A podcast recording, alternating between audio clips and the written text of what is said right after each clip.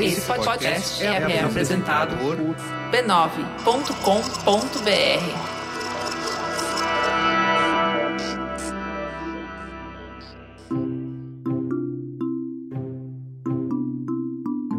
Bem-vindas ao Histórias de Ninar para Garotas Rebeldes, um podcast do B9 em parceria com a Timbuktu Labs e com apoio do Bradesco. Esse programa é baseado na série Histórias de Ninar para Garotas Rebeldes, livros que contam a vida e as aventuras de centenas de mulheres heróicas do mundo todo e que inspiram milhões de garotas a sonhar maior, desejar mais e lutar melhor.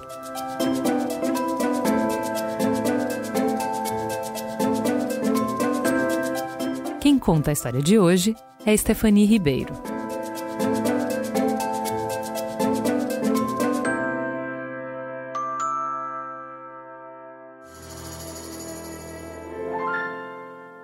Era uma vez quatro irmãs que lideraram seu país para a liberdade. Seus nomes eram Pátria, Dedé, Minerva e Maria Teresa, e elas eram conhecidas como as Irmãs Mirabal. As Irmãs Mirabal cresceram na República Dominicana, uma bela ilha no Mar do Caribe. Desde que elas eram pequenas, o país era governado por um homem chamado Rafael Trujillo. Ele era um soldado que tramou sua chegada à presidência, estava determinado a não sair de lá. Assim como todo mundo que morava na ilha, as irmãs Mirabal sabiam que tinham que ter muito cuidado com o que faziam e diziam para não enfrentar as consequências. A maioria das pessoas morria de medo de Trujillo e dos seus espiões. Muita gente o desprezava, mas não tinha coragem de levantar a voz.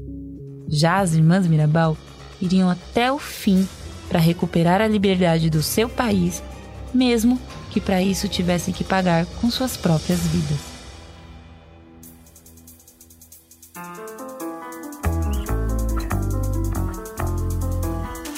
Eu sou Stephanie Ribeiro e este é o Histórias de Ninar para Garotas Rebeldes, um podcast sobre mulheres extraordinárias que nos inspiram. Esta semana, as Irmãs Mirabal. As três irmãs mais velhas nasceram uma depois da outra. Pátria em 1924, Dedé em 1925 e Minerva em 1926. O bebê da família, Maria Teresa, chegou só nove anos depois. Os Mirabal eram uma família rica e respeitável. O pai, Dom Henrique, tinha uma fazenda e uma loja em Orro de Água, cidade natal deles, não muito longe da costa norte da ilha. Naquela época, Muitas famílias acreditavam que as mulheres não precisavam ir à escola, mas os pais das irmãs Mirabal pensavam diferente. E foi na escola que as meninas começaram a ver como funcionava o país em que viviam. O rosto de Trujillo estava estampado na capa dos livros de história que as freiras distribuíam. A escola tinha que pendurar quadros com a imagem dele nos corredores e todo mundo na República Dominicana, inclusive os pais das meninas, tinha que ter um retrato dele pendurado em casa. Os olhos de Trujillo estavam vigiando todos os lugares. Ele chegou até a mudar o nome da capital, de Santo Domingo para Cidad Trujillo, cidade de Trujillo.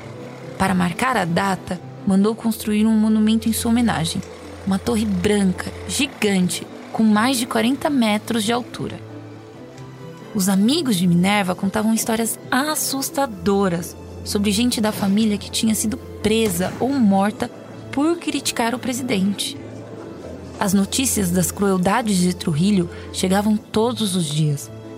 A tirania e a arrogância dele incomodavam as irmãs, principalmente Minerva. Desde muito jovem, ela era a mais franca e falante de todas, mesmo quando isso significava entrar em encrenca. Por que, que ela tinha que crescer sob o domínio de um ditador? Minerva se perguntava: por que suas irmãs tinham que passar por isso? Minerva prometeu a si mesma: ela ia acabar com o regime de Trujillo. Um dia, chegou um convite na casa das irmãs Mirabal para Minerva, Pátria e Dedé. A presença delas estava sendo requisitada em um grande baile na casa do próprio Trujillo.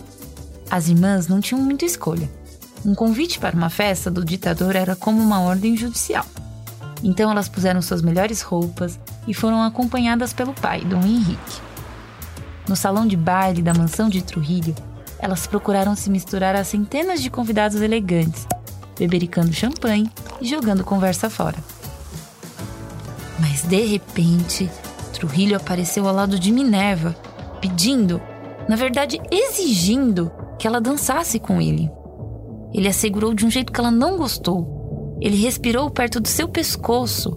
Ele tratou Minerva não como uma pessoa independente, mas como se ela fosse um objeto que ele podia controlar. Teve gente que disse que Minerva deu uma bofetada nele, ali mesmo, na pista de dança. Outros dizem que ela apenas não aceitou os avanços. O que quer que tenha acontecido, os Mirabal saíram apressados da festa. E daquela noite em diante, Trujillo passou a perseguir a família. Logo depois da festa, autoridades apareceram na casa dos Mirabal. Levaram o pai delas, Dom Henrique, para interrogatório.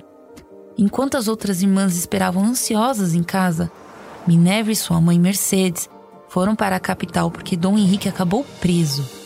Mas quando tentaram visitá-lo, elas foram colocadas em prisão domiciliar no quarto de hotel apertado em que estavam hospedadas, com guardas armados na porta. Meses se passaram até que Dom Henrique, sua esposa e sua filha foram soltos. No carro, Minerva passou o braço em volta do corpo frágil e trêmulo do pai e o aninhou para a longa viagem para casa. Mas o homem que saiu da prisão não era o mesmo que tinha entrado. Machucado e enfraquecido pela tortura e pelo sofrimento na prisão, Dom Henrique morreu alguns anos depois. Apesar do coração partido, as irmãs tentaram seguir com suas vidas. Maria Teresa foi para a Universidade de Santo Domingo, a mesma que sua querida irmã Minerva tinha frequentado. Pátria e Dedé se casaram e começaram famílias. Mas não havia como a vida seguir normalmente. A crueldade com que Trujillo tinha tratado a família delas era demais para esquecer. À noite, Minerva se enfiava embaixo das cobertas para ouvir os canais secretos, com um rádio enrolado em uma toalha para abafar o som. Ela estava pronta para entrar na resistência. Não dava para mudar o país por meios legais. Apesar de Minerva ter estudado duro para se formar em direito, Trujillo tinha impedido que ela recebesse a licença para praticar. Os dominicanos teriam que recuperar seu país à força. A resistência precisava ser secreta. Numa ditadura, qualquer pessoa podia ser um espião, um amigo que parecia confiável ou até um garçom que recolhia o prato do jantar. Minerva só podia contar com a ajuda das pessoas em que mais confiava, suas irmãs. Vem comigo, pediu ela a cada uma em separado. Maria Teresa, que sempre tinha admirado a brilhante irmã mais velha, topou na hora. Pátria recusou a princípio. Depois, quando estava em um retiro da igreja, ela viu soldados de Trujillo abrirem fogo contra um grupo de homens e meninos, matando todos na hora. Com aquela cena horrível e sangrenta na cabeça, ela foi até a Minerva e disse: Estou pronta. Faltava Dedé. As três irmãs conversaram com ela em casa. Dedé sabia o que tinham ido pedir. Uma parte dela queria desesperadamente se unir na luta por uma coisa em que acreditava, mas também pensava nas brigas terríveis que teria com o marido e no pavor que tinha de arriscar a própria vida e de colocar as crianças em perigo. Ela balançou a cabeça. Não, não posso me unir a vocês. Pátria, Maria Teresa e Minerva distribuíam panfletos e faziam reuniões secretas. Dedé ajudava discretamente. Quando era a hora da reunião, as irmãs mandavam suas crianças para a casa da tia Dedé. E embaixo dos pisos de suas casas, enterrados no chão das suas fazendas, havia coisas que ninguém imaginaria que jovens mães e esposas escondessem bombas e armas, prontos para um levante. Estavam lutando pela liberdade e as pessoas começaram a chamá-las de Las Mariposas, as borboletas.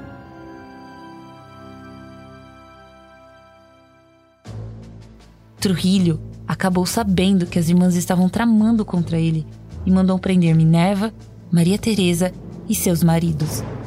Mas em casa, Dedé, Pátria e a mãe delas também não estavam seguras. Os espiões de Trujillo estavam em todos os lugares. A família encontrou peças de gravadores pela casa. Às vezes viam arbustos se mexendo e sabiam que tinha alguém do serviço secreto escondido por ali. Quando Minerva e Maria Teresa foram soltas, elas se mudaram com os filhos para a casa da mãe, com seu piso de azulejos e colchas de renda. Era como se fossem crianças de novo, todas as irmãs juntas, sob o mesmo teto.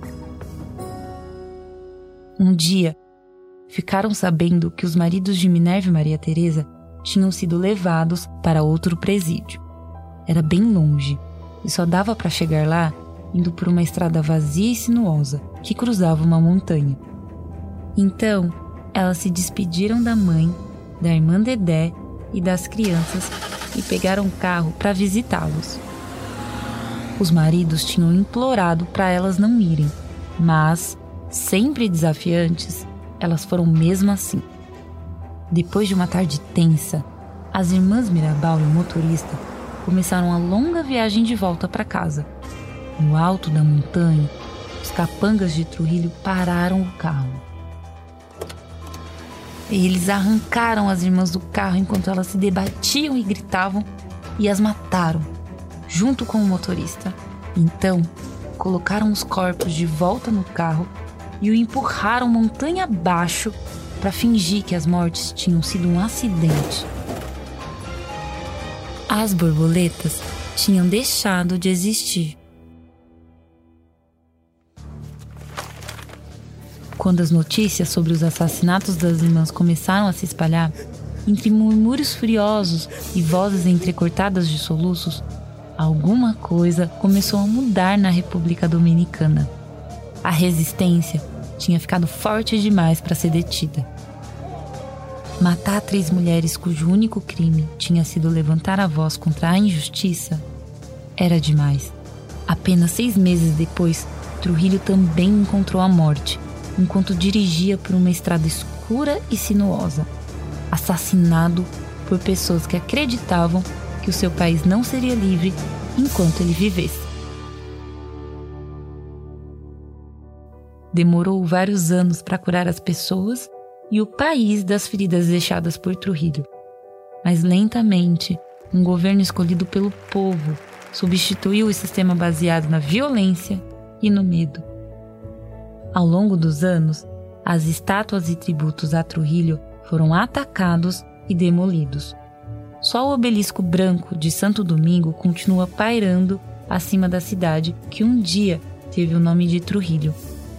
Mas, se você der uma olhada no monumento hoje, vai ver uma explosão de cores e um mural com o rosto de quatro heroínas nacionais: Minerva, Pátria, Maria Teresa e Dedé. Dedé manteve a memória de Las Mariposas viva ao longo dos anos. Depois que as irmãs foram assassinadas, ela pegou seis filhos delas e os criou como se fossem seus. Também transformou a casa da família em um museu, em honra à vida e ao sacrifício das irmãs. E viajou pelo mundo, contando a história delas. E o mundo inteiro ouviu. No dia 25 de novembro, aniversário da morte das irmãs Mirabal, a Organização das Nações Unidas decretou o Dia Internacional pela Eliminação da Violência contra a Mulher. Dedé viveu até ficar bem velhinha e ficava muito contente em convidar pessoas para sua casa para contar a história das três irmãs. A maioria dos visitantes do museu eram crianças de escola. Muitas delas meninas tão cheias de sonhos e ideais quanto as irmãs Mirabal e sempre tinha alguém que perguntava: Por que você sobreviveu? E Dedé respondia com a voz orgulhosa: para que eu pudesse contar a história delas. Oi, eu sou Marina, tenho 8 anos e eu sou de São Paulo.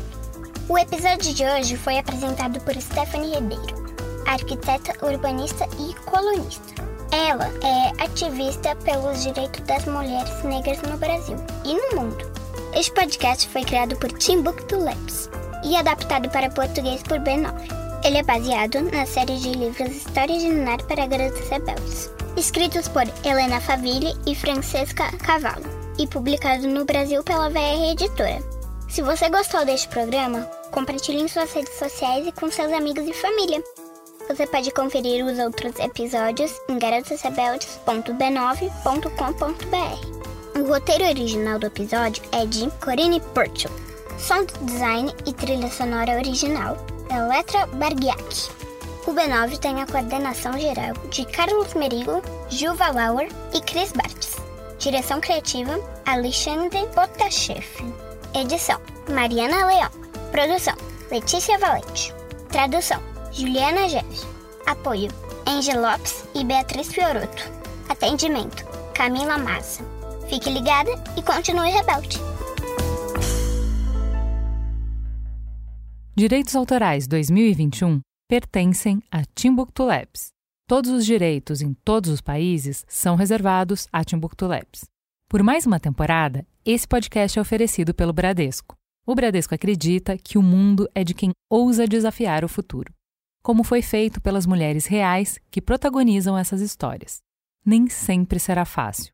Muitas vezes as portas estarão fechadas e pode até parecer que ninguém estará ao seu lado.